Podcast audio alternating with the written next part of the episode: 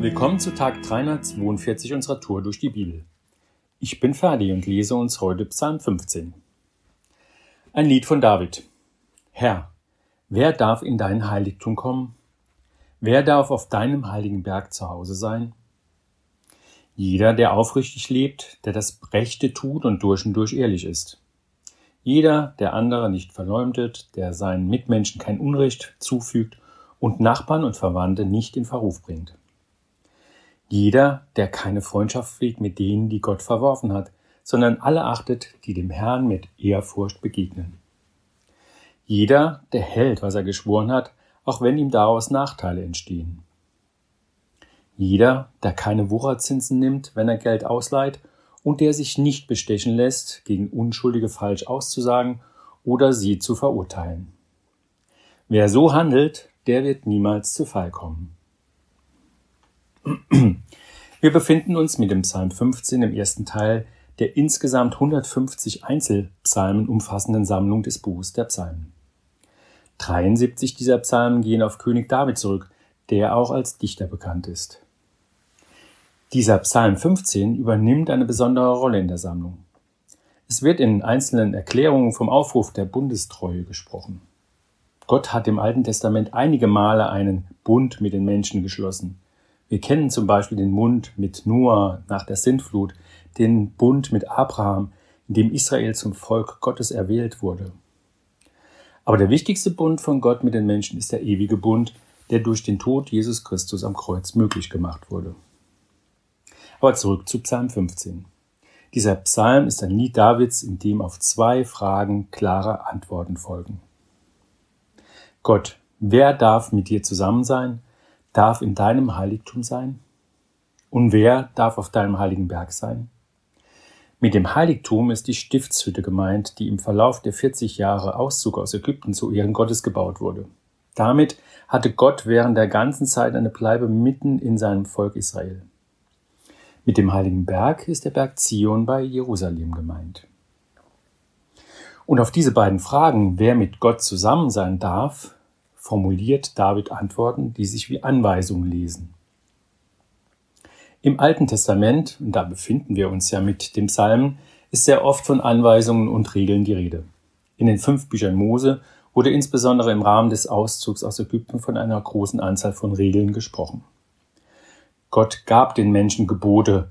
Wir kennen ja die zehn Gebote zum Beispiel, die ihnen ein friedliches, freies Leben miteinander ermöglichte und dabei die Verbindung mit ihm als einzigem Schöpfergott in den Mittelpunkt stellte. Und so sind die im Psalm 15 formulierten Antworten auch zu verstehen. Das sind die Bedingungen, die es einem Menschen möglich machen, mit Gott Gemeinschaft zu haben. Siehe Vers 2. Jeder, der aufrichtig lebt, der das Rechte tut und durch und durch ehrlich ist, das schließt ganz klar Unehrlichkeit und ungerechtes Handeln aus. Oder Vers 3. Jeder, der andere nicht verleumdet, der seinen Mitmenschen kein Unrecht zufügt und Nachbarn und Verwandte nicht in Verruf bringt. Das bedeutet doch, der Mensch soll nicht Schlechtes über andere erzählen, soll verhindern, dass anderen Menschen Unrecht getan wird. Oder Vers 4.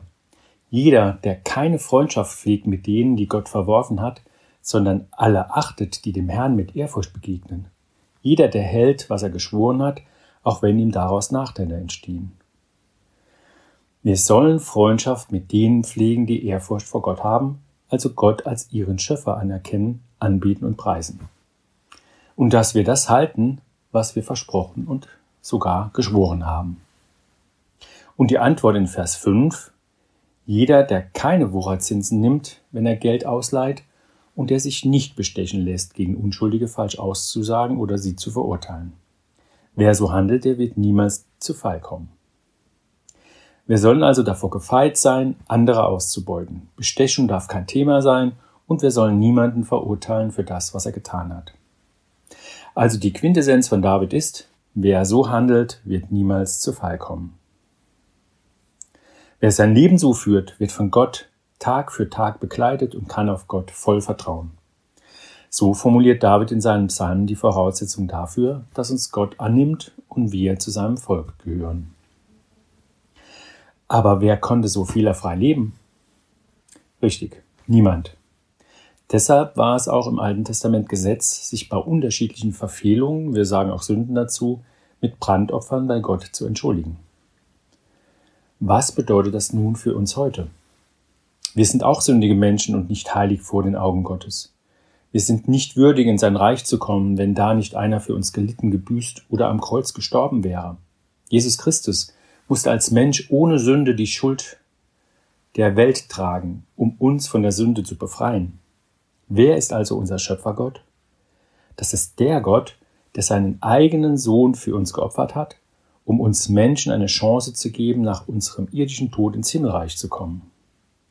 Ja, Jesus Christus ist das Angebot Gottes an uns, die Ewigkeit im Himmel zu genießen. Und diese Möglichkeit solltest du und ich beim Schopfe packen. Entscheide dich heute für Jesus. Vertraue ihm dein Leben an, bekenne ihm all deine Sünden und fang ein neues Leben mit ihm zusammen an. Damit ist dein bisheriges Leben mit all deinen Verfehlungen vergessen und du kannst mit diesem Vertrauensbeweis, mit der Bekehrung zu Jesus, den Weg mit ihm zusammengehen. Denn Jesus ist der Weg, die Wahrheit und das Leben. Heute ist ein guter Tag für einen guten Tag. Lass Gottes Wort in deinem Alltag praktisch werden.